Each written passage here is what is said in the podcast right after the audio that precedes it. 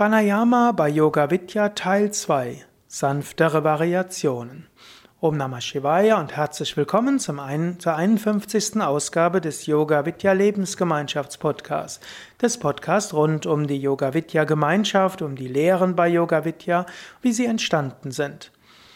Ja, seit 1980 war ich ja fasziniert von Pranayama und praktizierte Pranayama intensiv. Bis heute übe ich jeden Tag intensiv Pranayama.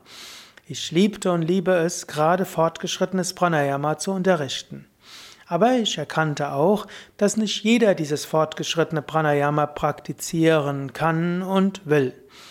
Und denn damit war es ja auch verbunden, dass man Vegetarier werden muss, auf Alkohol, Tabak, Drogen verzichten muss und jeden Tag mindestens 90 Minuten praktizieren soll.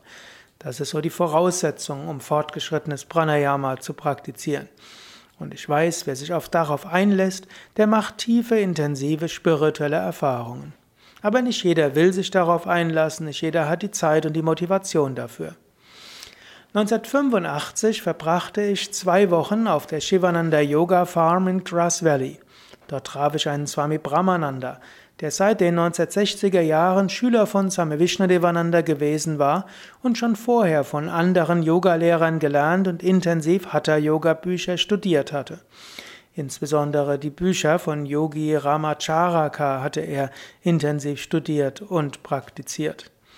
Ja, Sami Brahmananda kannte eine ganze Menge über Pranayama, auch Dinge, die sonst in den Shivananda Yoga Zentren nicht äh, gelehrt wurden. Und er lehrte mich eine Menge über Pranayama, darunter auch einige stehende Pranayamas wie Gorilla, die stehende Aufladeübungen, spezielle Anwendungen von Agnisara und Uddiyana Bandha auch in den Asanas. Er lehrte mich auch besondere Atemtechniken im Alltag. Von diversen anderen Schülern von Swami Vishnu Devananda sowie aus Büchern und auch Besuchern der Ashrams lernte ich, wie man Brahmari, Shitali und Siddhkari in den normalen Yoga-Unterricht integrieren konnte. Später, noch in den Shivananda-Yoga-Zentren, entwickelte ich das Konzept eines Atemkurses für Anfänger, für Menschen, die auch keine Asanas üben konnten oder wollten. Und ich war fasziniert, wie diese Atemübungen auch wirken können und wie viel Hilfe Menschen von Atemübungen bekommen konnten. Ich merkte, wie viele Menschen unter Asthma litten und unter anderen Problemen der Lungen und auch wie Atemkurse Menschen helfen, diese zügig zu überwinden. Auch diverseste körperliche und psychische Beschwerden können durch Atemübungen zügig und effektiv behoben werden. Ab 2004 lehrte ich dieses Konzept der Atemkurse den Atemkursleiterausbildungen bei Yoga Vidya und bildete so andere darin aus, diese Ausbildungen zu geben. In meinem Unterricht und in vielen Einzelberatungen ließ ich dann auch immer wieder mein Wissen über diverseste Pranayama-Variationen einfließen.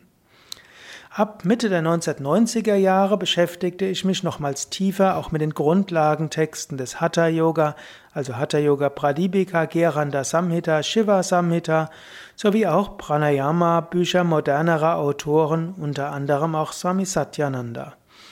Ich besuchte auch mehrere Yoga-Kongresse und unterhielt sich mit Yoga-Lehrern, die Pranayama unterrichteten.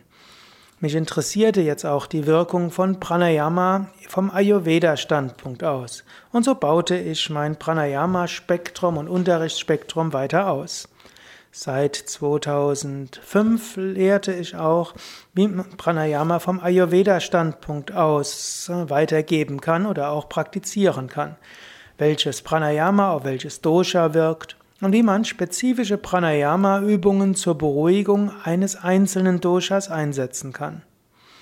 Ja, denn eine Weile war ich etwas äh, entsetzt, dass äh, Ayurveda-Ärzte oft ihren äh, Patienten empfohlen, wenn sie Vata-Störungen hatten, auf Pranayama zu verzichten.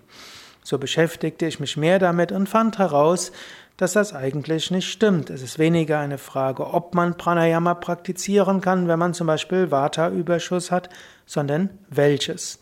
Und so baute ich dieses Wissen aus und gebe seitdem gerne weiter. Ja, ab 2010 entwickelte ich dann auch das Konzept der sogenannten Herzenspranayamas.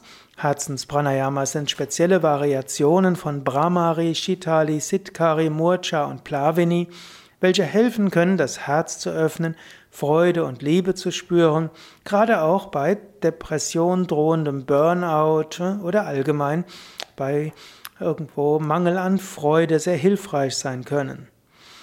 Ab 2012 unterrichte ich dann, unterrichtete ich dann auch von mir selbst entwickelte Formen von Kavacham, Energiefeld-Harmonisierungsübungen. Und ab 2010 gab ich dann auch in Pranayama Weiterbildungen, in denen ich dann lehrte, wie man die verschiedenen Variationen von Pranayama, einschließlich Plavini, Murcha, Chitali, Surya, Beda und sanftere Variation von Ujjayin Surya Beda in den normalen Hatha-Yoga-Unterricht integrieren kann und in Einzelberatungen weitergeben kann. So ist das bei Yoga Vidya gelehrte Pranayama letztlich eine Entwicklung von mir, aufbauend auf den Lehren von Same Vishnudevananda, inspiriert von vielen anderen Yogalehrern, von vielen Yoga-Büchern sowie durch die Intuition, eigene Erfahrung und Lehrerfahrung. Ja, dies ist also die 51. Ausgabe des Yoga Vidya Lebensgemeinschafts-Podcasts, des Podcasts rund um die Yoga Vidya Lebensgemeinschaft. Momentan spreche ich über die Entstehung der Yoga-Techniken, die bei Yoga Vidya gelehrt werden. Dies ist jetzt die zweite von wahrscheinlich fünf Folgen der Reihe Pranayama und Kundalini Yoga bei Yoga Vidya. Wenn du mehr wissen willst über Pranayama, über Kundalini Yoga und wo du diese lernen und weitergeben kannst, geh auf die Yoga Vidya Internetseiten www.yoga-vidya.de. Dort findest du ein Suchfeld und in dieses Suchfeld kannst du eingeben Pranayama oder auch Kundalini Yoga oder Atemkursleiter Ausbildung oder Pranayama Weiterbildung und bekommst dort weitergehende Informationen.